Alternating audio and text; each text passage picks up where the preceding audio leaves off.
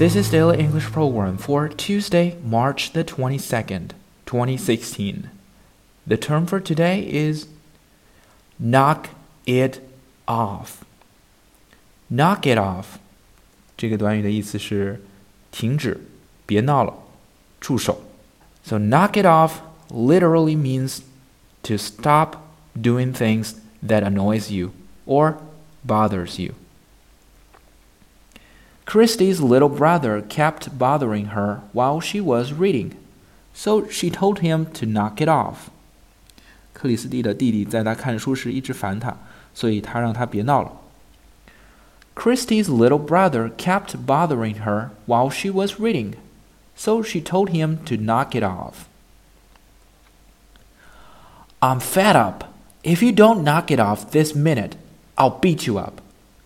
我受不了了，如果你还不停下来，我就要揍你了。I'm fed up. If you don't knock it off this minute, I'll beat you up. For more video series of my show, please check out my website at tubeguy.com or follow us on WeChat.